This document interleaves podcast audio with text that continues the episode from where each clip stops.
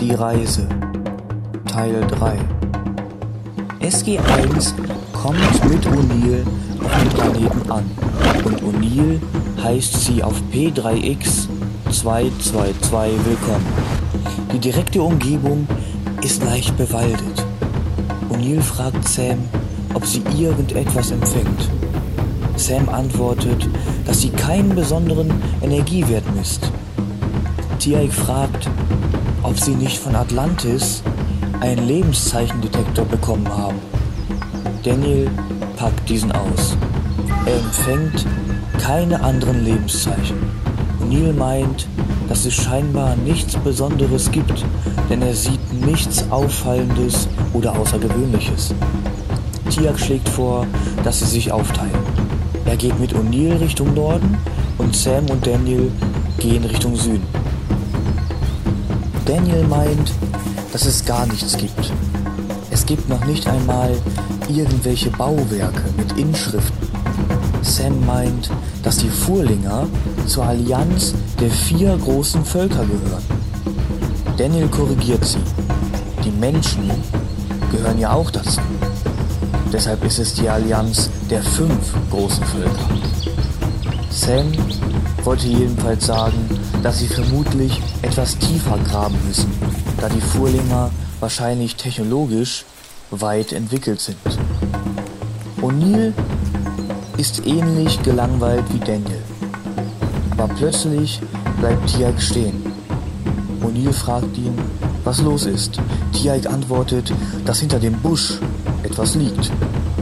Es bewegt sich allerdings nicht. Die beiden gehen dorthin. Es ist die Leiche eines Außerirdischen, der von P3X 118 kommt und dessen Rasse vor vielen Jahren das Stargate Center mit der Hilfe von Imitationsgeräten überfallen hat. O'Neill und Tialk rufen die anderen beiden zu sich. Nach einigen Minuten sind Sam und Daniel eingetroffen.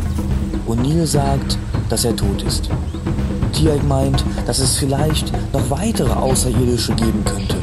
Daraufhin suchen sie in den Zweiergruppen nach weiteren Leichen. Nach einiger Zeit finden Sam und Daniel eine weitere Leiche eines Außerirdischen. Sam möchte schon weitergehen, aber Daniel fällt etwas auf. Der Außerirdische hat ein Gerät in der Hand. Sam sagt, dass dieses Gerät dem ähnelt, mit dem man das Furlinger Portal auf P5X777 aktivieren kann. Allerdings befanden sich damals ein großer und ein kleiner Kreis auf dem Gerät. Daniel sagt, dass sich auf diesem Gerät kein einziges Symbol befindet. In der anderen Hand des Außerirdischen befindet sich ein Zettel mit einer Abfolge. Sam sagt, dass man mit dieser Abfolge vermutlich eines der Portale aktivieren kann. O'Neill meldet sich über Funk. Sie haben eine Höhle gefunden, in der sich eines der Furlinger Portale befindet. Sam berichtet, dass sie das Aktivierungsgerät und die Abfolge gefunden haben. Tialk findet, dass sie das Portal aktivieren sollten. O'Neill stimmt ihm zu.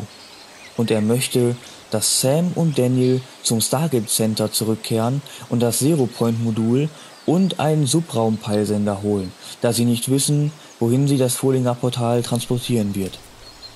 Nach einer Stunde sind Sam und Daniel zurück auf dem Planeten. Sie gehen zu dem Portal und aktivieren es. Dann gehen sie hindurch. Das Licht blendet kurz ihre Augen. Doch dann sehen sie, wo sie sind.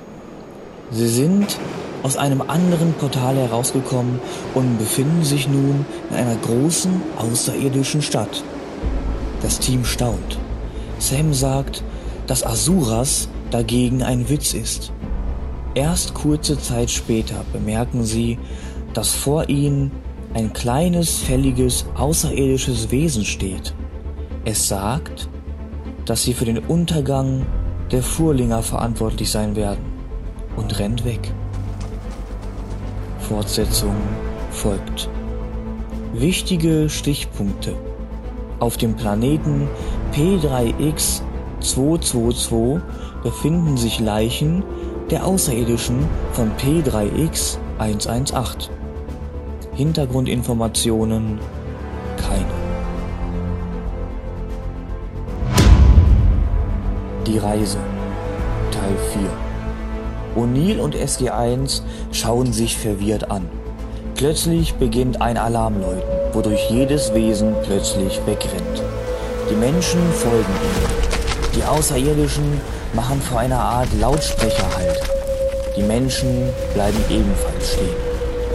Über die Lautsprecher hört man die Stimme des Wesens, das mit ihnen gesprochen hatte.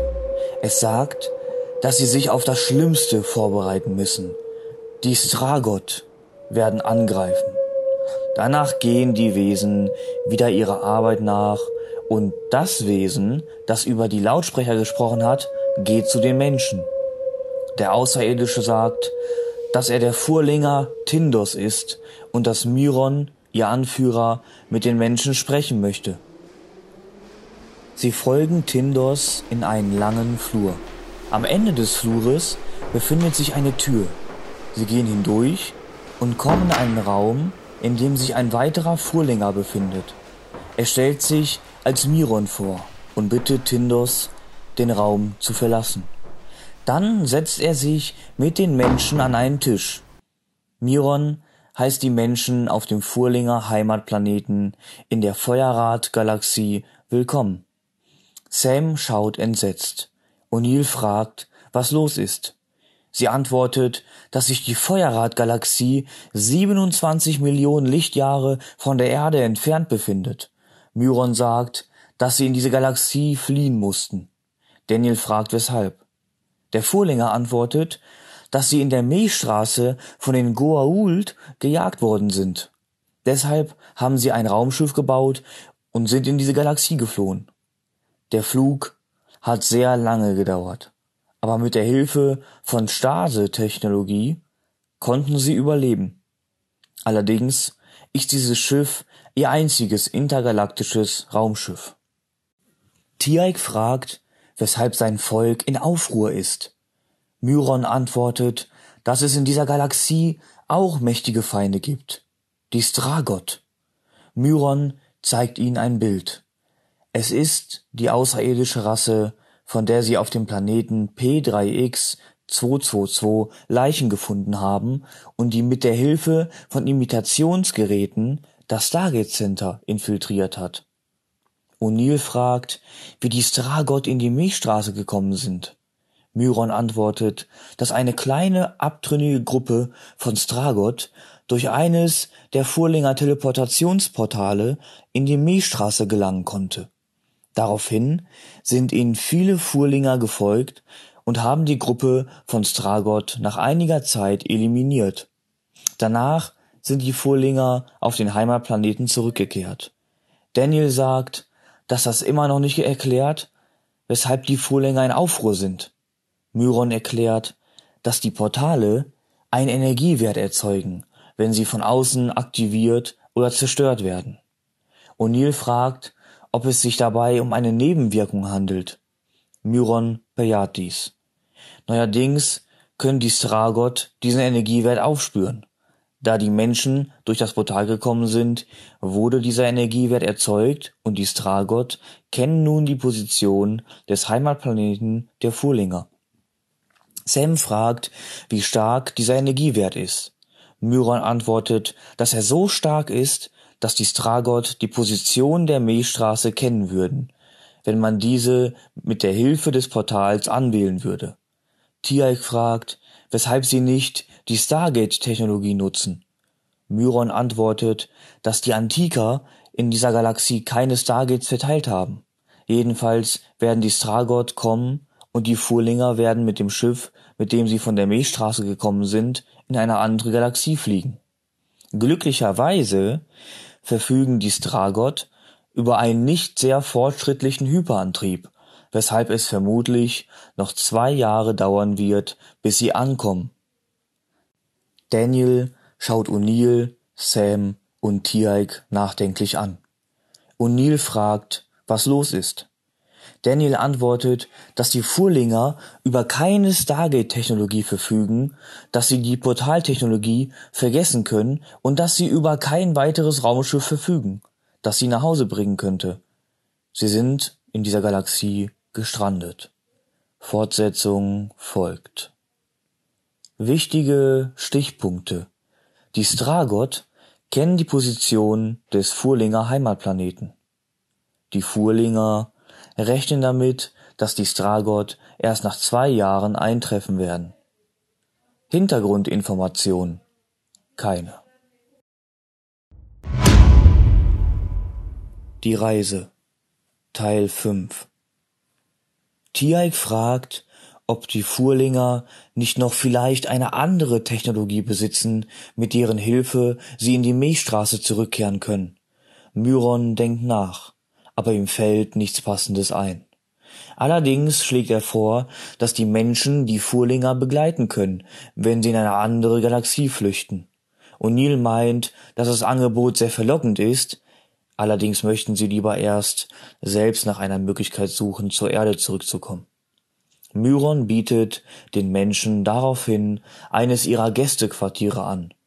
Dort befindet sich ein Furlinger Computer, mit dem man Zugriff zu Informationen zu jeder Furlinger Technologie hat.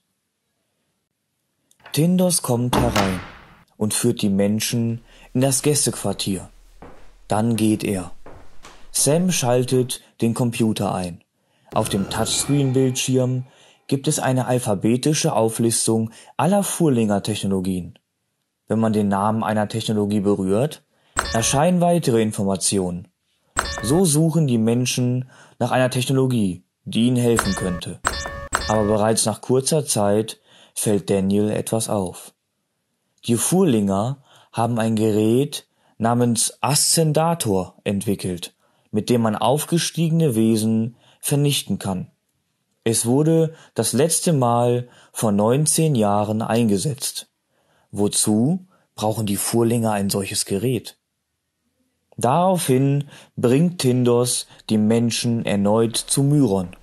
Dieser erklärt, dass der Ascendator entwickelt wurde, um aufgestiegene Wesen namens Ori zu vernichten. Die Ori hatten zwar noch Priore geschickt, allerdings wurden diese mit einer Technologie, die als Bekehrer bezeichnet wird, bekehrt. O'Neill fragt, wie die Priore gekommen sind. Myron antwortet, dass sie mit Raumschiffen gekommen sind, allerdings ist nicht bekannt, von wo die Schiffe gekommen sind. Jedenfalls wurden sie vernichtet. Tialk schlussfolgert daraus, dass sich in der Feuerrad-Galaxie eventuell ein Supergate befindet. Myron weiß davon nichts, aber es gibt eine Möglichkeit, das festzustellen. Fünf Minuten später bringt Tindos ein Gerät herein, das sie als Antec-Scanner bezeichnen. Es scannt die Galaxie nach Antika-Technologie, aber es findet auch Technologien, die der Antika-Technologie ähnlich sind. Myron aktiviert den Scanner. Er sagt, dass es in der Galaxie zwei Übereinstimmungen gibt. Eine befindet sich merkwürdigerweise in der Furlinger Stadt im Quartier der Menschen. Sam sagt, dass das nur ein ZPM ist, das sie für den Notfall mitgebracht haben. O'Neill meint, dass die andere Übereinstimmung wahrscheinlich das Supergate ist. Myron sagt, dass sie dort hingebracht werden können. Daraufhin holen die Menschen ihre Ausrüstung aus dem Quartier und besteigen gemeinsam mit Tindos ein kleines Furlinger Raumschiff, welches Tindos in den Hyperraum fliegt. Nach einer halben Stunde fallen sie bei den Zielkoordinaten aus dem Hyperraum. Dort befindet sich ein Supergate, welches Sam daraufhin aktiviert. Dann ziehen die Menschen Raumanzüge an. Sie gehen durch eine Luftschleuse ins Weltall und Tindos schiebt sie mit dem Raumschiff von hinter an, wodurch sie wenige Sekunden später den Ereignishorizont des Supergates passieren.